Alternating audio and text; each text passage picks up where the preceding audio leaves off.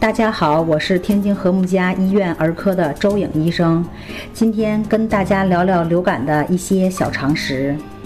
秋季到了，天气转凉，又到了流感季，大家是不是对去年冬天肆虐的流感记忆犹新呢？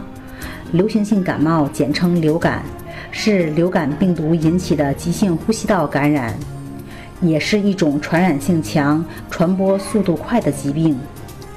流感季节一般从秋季开始，持续到转年的春季结束。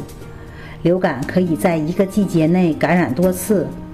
流感病毒可以分为甲、乙、丙三型，病毒经常发生抗原变异，所以传染性强，易发生大范围流行。